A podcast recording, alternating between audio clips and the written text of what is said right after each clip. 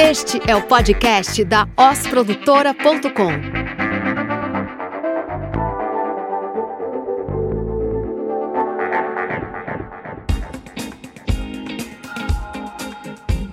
Salve, salve! Aqui é Temo Mori dando início ao Oscast. Eu sou Igor Amorim e esse é o episódio número 23 do Oscast. E hoje vamos falar sobre arte feita por inteligência artificial. Desde que se entende por gente, o ser humano faz uso da comunicação visual. Seja a arte rupestre nas paredes das cavernas ou nos famosos desenhos egípcios, o conceito de criar imagens para comunicar algo é tão natural quanto o de consumir essas imagens e interpretá-las. Veio a Revolução Industrial, a possibilidade de criar e replicar arte em massa, a necessidade de se comunicar cada vez mais e com mais gente, e o resto a gente já sabe. O mercado se modernizou, as imagens ganharam movimento, o audiovisual passa a ocupar um espaço importante na vida das pessoas. E então vieram os robôs, sempre eles, com a sua inteligência artificial e começaram a abrir as suas asinhas visando roubar mais esse trabalho dos seres humanos. Será? A inteligência artificial, que já cria imagens e vídeos a partir de texto, será capaz de substituir os designers e editores? Qual será o papel humano nessa jornada e como preparar a minha estratégia de comunicação com tanta nova tecnologia? Bom, já sabe, né? Bora para mais um Oscast. Oscast. Igor, hoje eu que vou dar início aqui à temática porque tudo começou, basicamente toda essa, essa pauta surgiu aqui pra gente por conta de um conteúdo que você recentemente publicou lá no LinkedIn falando de como a inteligência artificial está criando imagens a partir de prompts de texto. Você chegou a testar alguma dessas tecnologias. Eu queria que você fizesse aí uma, uma introdução para a gente de como está sendo é, essa experiência de criar imagens e qual o futuro disso para os designers, para o nosso negócio? Vou precisar, já posso botar o aviso prévio para todos os designers aqui da casa?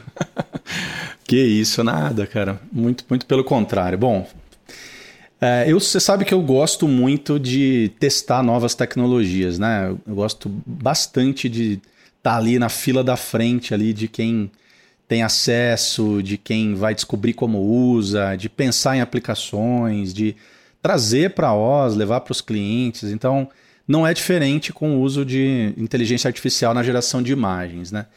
E, cara, nesse ano agora, né, nos últimos meses aqui, é, segundo semestre de 2022, né, é, algumas ferramentas começaram a ter, a ganhar muita visibilidade, ter muitas comunidades em torno, muita gente experimentando e alimentando a inteligência artificial, né, o que é muito importante ter usuários para poder fazer a máquina ficar cada vez mais inteligente e gerar melhores resultados, né? E eu comecei sim a fazer uma, uma curadoria ali das principais ferramentas e experimentar, né? Algumas você tem um período gratuito, depois você precisa fazer um, um pagamento para ter um crédito de processamento das imagens, né? E eu comecei a, a usar todos os dias né? Primeiro como hobby ali, depois pensando em aplicar mesmo essas imagens em projetos nossos aqui, em, em apresentações, em defesas de conceito, principalmente, não em peças finais que vão ser publicadas ainda por uma questão de regulação sobre os direitos dessas imagens geradas por inteligência artificial, né? mas em, em momentos de conceituação de campanhas, né? que antes a gente tinha que fazer um RAF ali, um desenho é, muito mais simplificado, hoje você consegue já escrever um prompt, né, que é uma linha de comando ali, uma linha de texto que você descreve é, detalhes de uma imagem e a inteligência artificial devolve para você opções de interpretação dela em cima daquele prompt, né? E aí é incrível, cara. Você tem um trabalho técnico para poder é, aprimorar o seu prompt ali, né? E os, o resultado é sim, incrível. Você pode chegar no resultado fotorrealístico em três minutos. Né? E é impressionante, é muito gostoso de brincar e que você começa a traçar possibilidades de aplicações futuras aí, né? É, as ferramentas que eu testei, né, as que eu mais, as mais relevantes para mim são a, a Mid Journey, que é a minha favorita, que é o, é o, primeiro. Hoje eu uso ela dentro do, do Discord, dentro de uma é um bot lá dentro do Discord. Então você manda o, o prompt, ela devolve como se você estivesse batendo papo com a inteligência artificial, ela devolve as imagens já. Aí você pode fazer ajustes no prompt ou ir selecionando das opções das quatro opções que ela te apresenta, você escolhe uma delas para ou fazer uma variação em cima de uma das opções ou fazer um aperfeiçoamento em cima dela. Então, se você já gostou de alguma imagem, você pode ir direto para a finalização dela, tra trazendo mais realidade, mais detalhamento para as imagens. Né?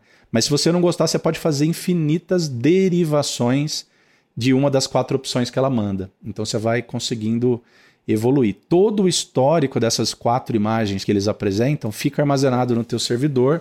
Então você pode resgatar qualquer etapa da criação de uma imagem, né?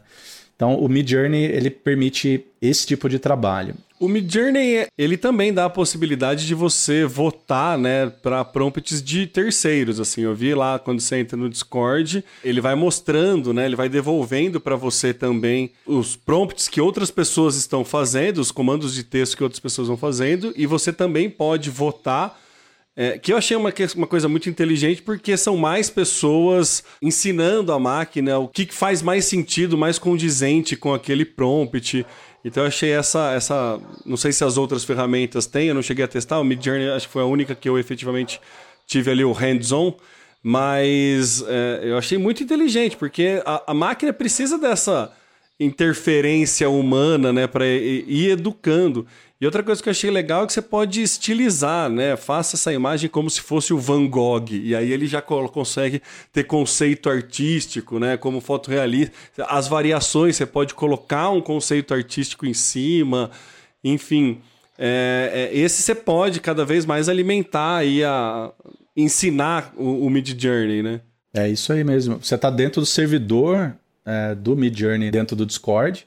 E lá dentro toda a comunidade está compartilhando o que está criando, né? Você fica, fica público. Então você não é bem votar numa opção, mas você pode escolher uma que faz sentido para você e depois você faz as derivações em cima dela. Né? Eu cheguei a fazer muito isso, imagens que eu gerei, outras pessoas interagiram também nesse sentido de dela escolher uma e o Midjourney gera mais quatro derivações a partir daquela que ela escolheu, por exemplo. E aí você pode ter a criação seguindo dois caminhos distintos, a sua e de um outro usuário que escolheu um caminho diferente do seu lá atrás, né?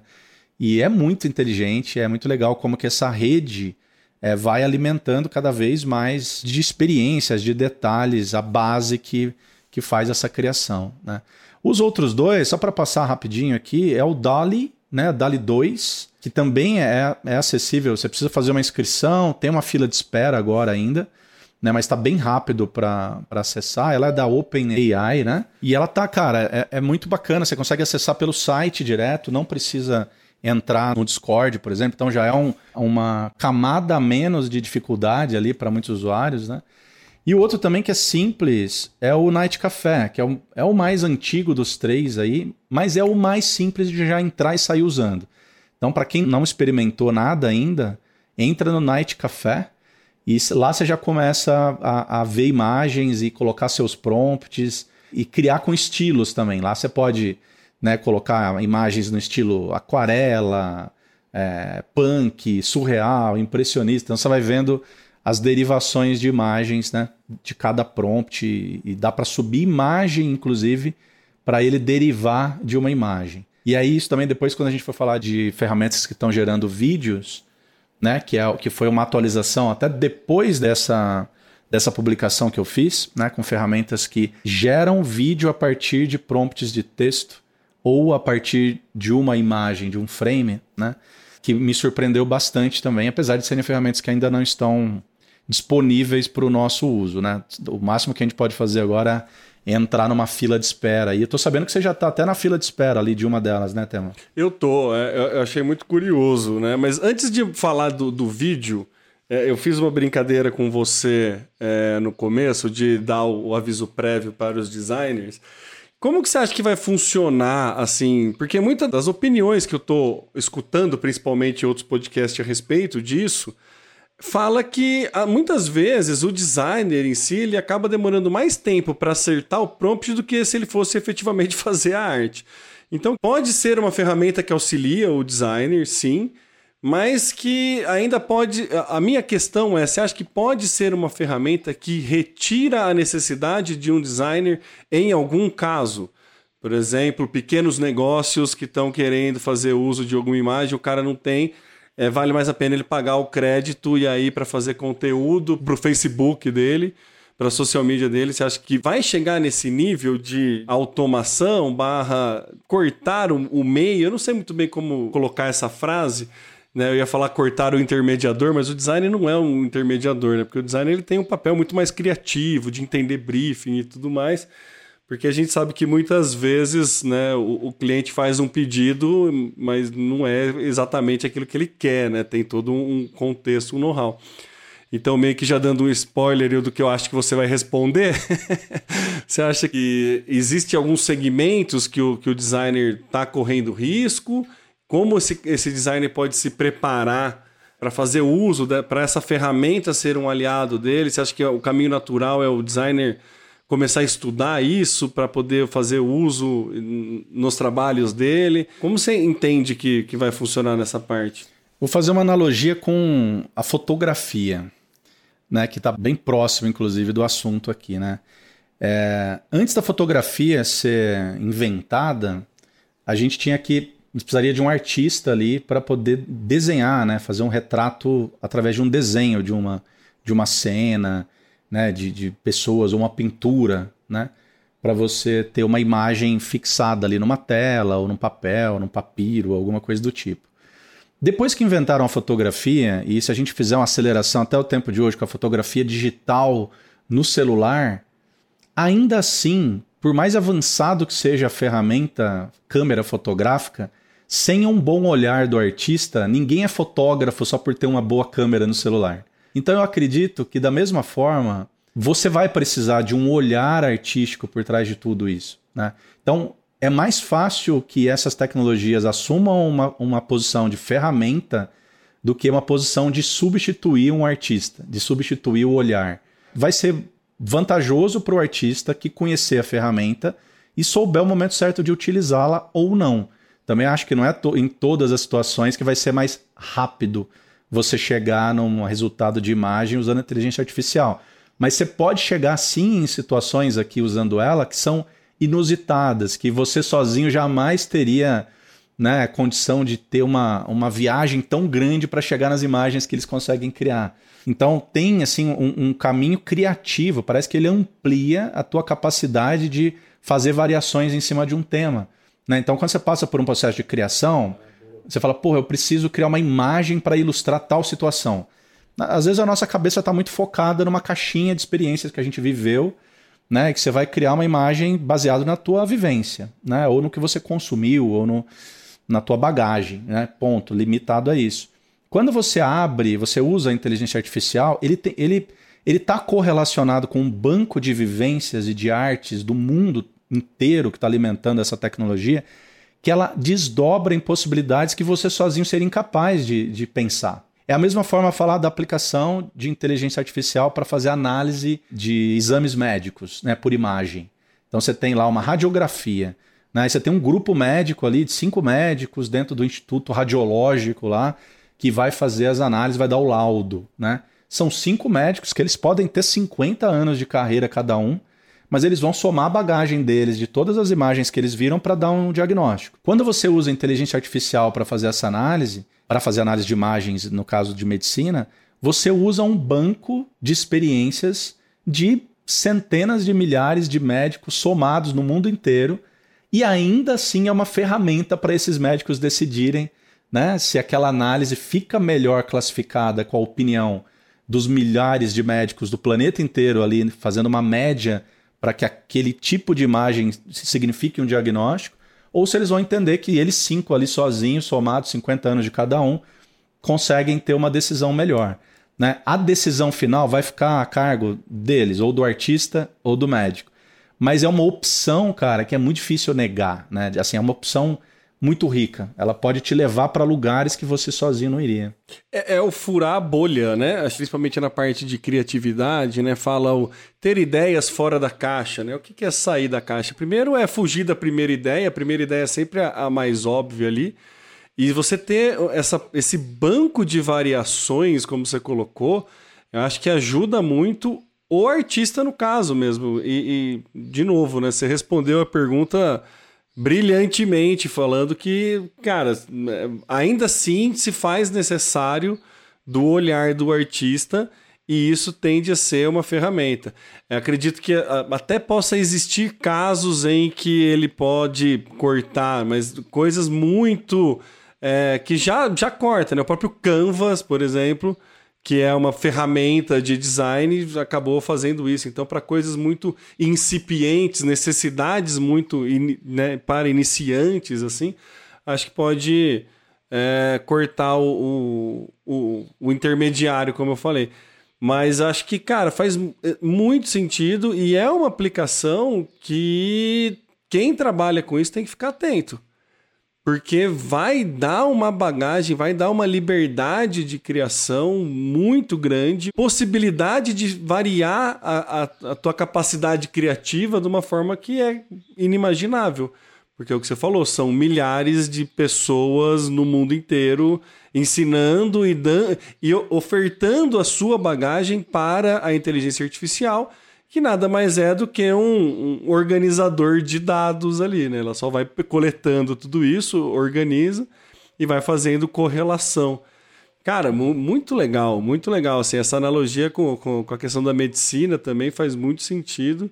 E aí já fica, né? O, a gente começa a entender um movimento de mercado, principalmente dos profissionais da área que precisam efetivamente entender dessa nova tecnologia para fazer uso dela.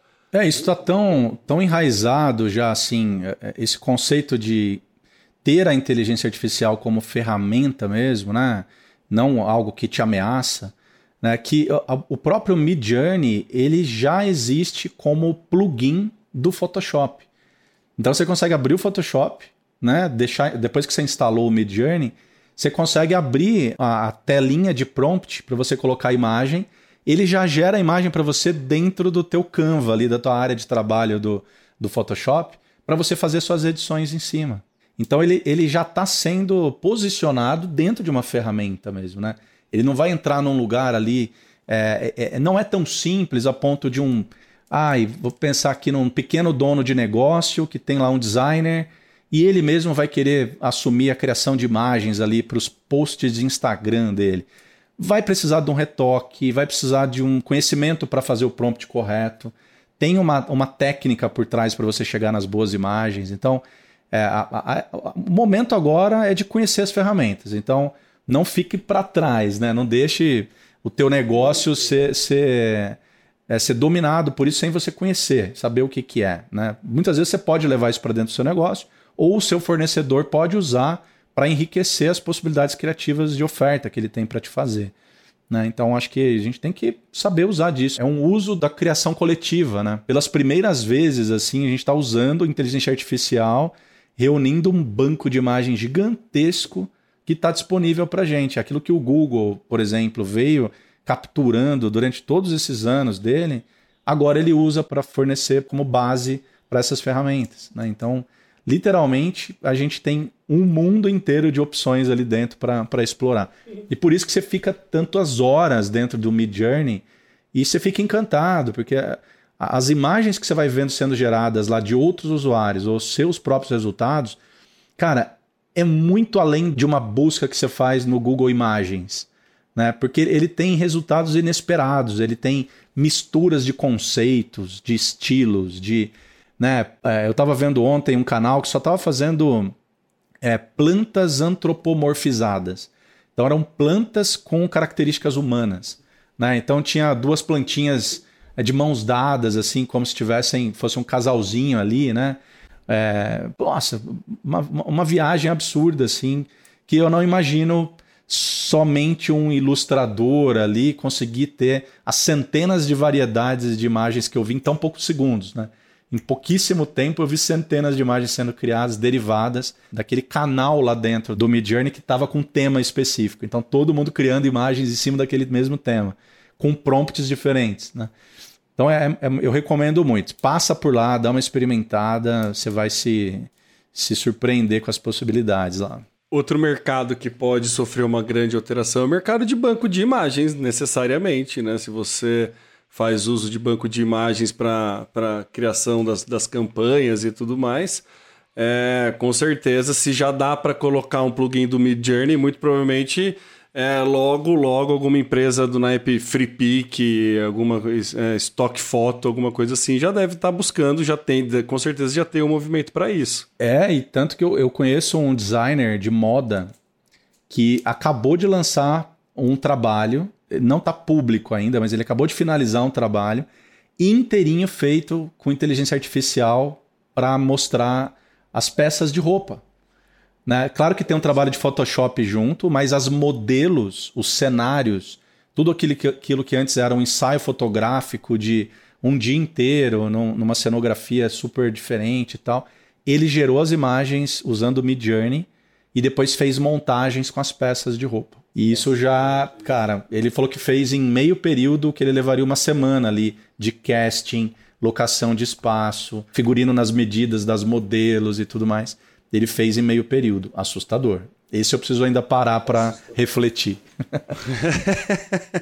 é. Eu queria falar, puxar um pouco também, a gente vai falar a respeito da, da, da meta e da e a, ida, a evolução de, de prompt para vídeo é, mas eu, um ponto que você tocou aí da, do posicionamento, de como o Midjourney já está se posicionando como ferramenta para o design, é essa intencionalidade dele de se posicionar é, dessa forma. A Meta lançou o Make a Video aí, né, recentemente, que é a mesma ideia, só que através de prompt de texto você a gente fazer a criação de vídeo. Ainda não está liberado, né? Você perguntou se eu estou na fila, é nessa que eu estou na fila. Inclusive, off-topic que eu achei bastante curioso na hora que você vai fazer a inscrição para entrar na fila é, de espera de, de, de, cadastro lá da, da meta, abre um Google Forms, né? tipo, pô, é a meta, sabe? Você não precisa usar o formulário do concorrente. Tá achei, achei curioso. Mas, enfim. É, a gente sabe, pelo todo o movimento de mercado, principalmente que a Meta faz, desde o Facebook, que ela tem muita visão de tornar a, a, a, compra de anúncios, de facilitar e tornar a ferramenta muito intuitiva para o pequeno anunciante, porque o pequeno anunciante também é um grande filão ali de entrada de receita na empresa. Não só os grandes anunciantes que conseguiriam ter essas equipes, mas o pequeno também. No, no meu entender, na minha análise de mercado, vendo essa ação da Meta, eu já acho que a intencionalidade deles não é ser um apoio ao designer na criação de vídeo, como o Midjourney já está se posicionando. Eu acho que a intenção deles é liberar geral e falar assim: ó, se você puder, é, você que não tem capacidade de contratar alguém para criar um vídeo, eu estou oferecendo isso.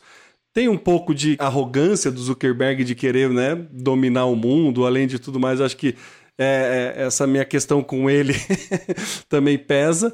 Mas eu entendo que a, a, intenção dele é facilitar o acesso a ponto de eu criar um anúncio em vídeo muito rápido. Em, em 3, 4 cliques eu faço um vídeo que me satisfaz ali a partir de uma imagem de, de algum produto, de qualquer coisa que eu tenho ali, da fachada da minha loja. Enfim, eu consiga criar um anúncio, fazer um aporte financeiro, uma compra de mídia ali dentro. É, você acha que a meta vai por esse lado ou, ou ela ainda vai fazer uma parceria com o Premiere para poder aparecer ali, alguma coisa assim? Não, acho que não tem a menor chance da meta sair de dentro da própria plataforma dela. Eu acho que ela quer realmente. Ela está criando um plugin próprio para quem é anunciante ou para quem quer né, criar conteúdo lá dentro. Né? Muito provavelmente essa, essa vai ser a aplicação mesmo. Tô ansioso aí para que eles liberem o teste, né, para a gente poder mexer. Por enquanto, a gente vê que eles criam vídeos ali de 5, 6 segundos só, os exemplos que eles apresentaram. É, eu vou colocar, nós vamos colocar aqui no, na descrição do episódio também os links que nós citamos aqui, tanto para você entrar na fila para experimentar a ferramenta da Meta, quanto um paper que a Meta lançou que é um PDF que também está online, que eles liberaram, foi o documento mais completo que eles liberaram, que para quem gosta de entender o, o, mecanismo por trás da formação das imagens, esse é um PDF com 13 páginas, né, que detalha especificamente toda a rotina de criação das imagens depois do prompt. Como, quais são as camadas de decisão que tem ali por trás, como é que ele escolhe frames importantes e depois faz intercalação entre eles para gerar movimento. Então é bem técnico, né? Tá em inglês, mas eu sei que tem ouvintes aqui que podem se interessar, então o link vai estar tá também aqui no, no episódio. E você acha que outros players, como o Google, que também já está né, se posicionando aí, também está querendo entrar nesse mercado de criação de vídeo através de prompt de texto? Eles vão sempre trabalhar dessa forma. Vou trazer algo para dentro da minha plataforma para facilitar anúncio, coisa assim, ou o Google, por histórico de empresa, talvez trabalharia diferente, buscaria algum outro tipo de parceria?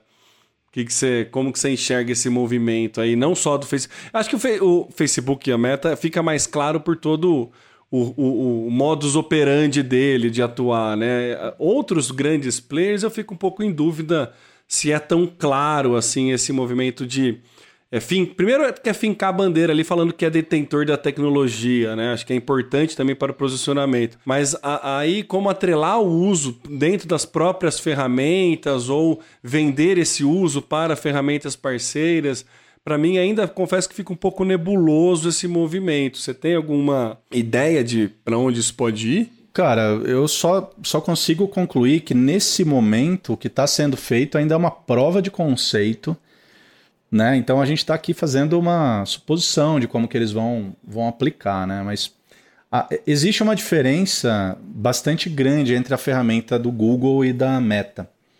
Né? A ferramenta do Google é chamada Transframer. Ela usa uma imagem, você precisa subir uma foto, né? Um, uma imagem de um produto, uma foto de, uma, de, um, de um cenário, por exemplo, e a partir dessa imagem ele faz uma análise de contexto né? E aumenta o cenário, aumenta como se você fizesse um vídeo.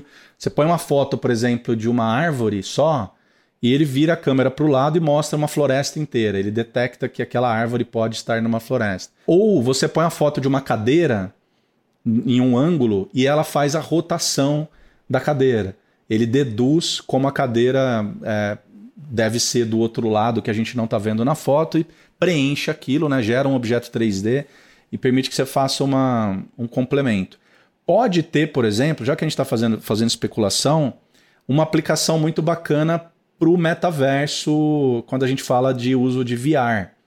Né? Porque a gente pode, a partir de fotografias de uma face só, por exemplo, de uma casa, você construir por contexto ali, pela inteligência que o Google está criando, que é o DeepMind, né? ele usa o DeepMind de inteligência artificial para criar o, ao processamento do transframer. Você pode, a partir da frente de uma casa, ter a conclusão das laterais, do fundo e até do interior da casa. Né? Então você está criando uma cena, por exemplo, de um game, né? que o designer do game não precisa mais desenhar o mundo inteiro do game. Você desenha os conceitos principais, joga ali quatro, cinco informações e deixa a inteligência artificial completar para você o resto do mundo. Porque ela vai entender o contexto, ela vai conseguir ler. Então, pode ser uma ferramenta para criação de cenários, para criação de experiências imersivas nesse sentido de VR também. Mas, assim, seguramente hoje é uma prova de conceito. Não está nem liberado ainda para o usuário final, né? Então eles estão testando, estão vendo se já está madura a ferramenta, se já dá para aplicar. Né? E o mais legal é a gente, ficar, a gente acompanhar de perto e poder ser os primeiros depois ali a trazer para um uso prático disso, né, no dia a dia nosso de trabalho mesmo, né? É, é muito legal quando você coloca essas possibilidades, principalmente é, não, não a parte técnica, mas a, a, aplicação. O, o, design de gamer ele vai ganhar tempo na produção dele, né? Dentro do metaverso, você pode né, subir o teu catálogo de produtos do seu e-commerce para o metaverso e aí o teu catálogo de fotos estáticas pode virar um produto onde é, a experiência dentro do metaverso torne uma experiência tridimensional e coisa assim. Então são muito mais é, facilidades que a gente tem que aceleram todo esse processo de cada vez mais o, o virtualizar né, o nosso ambiente. Então, se a gente começa a fazer um cross de informação aí, a gente já começa a ver possibilidades é, recentes. Para quem ainda tem alguma, né, algum receio com o metaverso, acha que é coisa que não existe, que tem pouca gente lá dentro, todo esse movimento que, que, que vem acontecendo de tecnologia é um movimento que, queira quer não, a, alimenta ainda mais a possibilidade do metaverso né, se popularizar e tudo mais. Então, acho que passa a ser, né, no nosso trabalho aqui de previsão de futuro, ou de pelo menos chutar o que a gente acha de, de aplicação, eu acho que faz bastante sentido e o maior valor que eu vejo em tudo isso é a economia de tempo, principalmente nessas produções, assim, quanto que a máquina ela vai poder entender o que eu estou querendo mais rápido e aí chegar num, num, num ponto, mas sempre com a necessidade de eu explicar para ela o que ela tem que fazer não, não dá para fugir muito disso, né? A gente ainda não chegou na Matrix, né? Exatamente. Não, super concordo, cara. Vamos acompanhar os próximos passos aí de perto e torcer para que liberem logo o uso dessas ferramentas aqui, né? Que a gente já está bastante ansioso para testar. E você já sabe, né? Qualquer novidade dessa tecnologia, de tudo que está para sair aí no mercado, a gente vai trazer aqui como pauta do Oscast.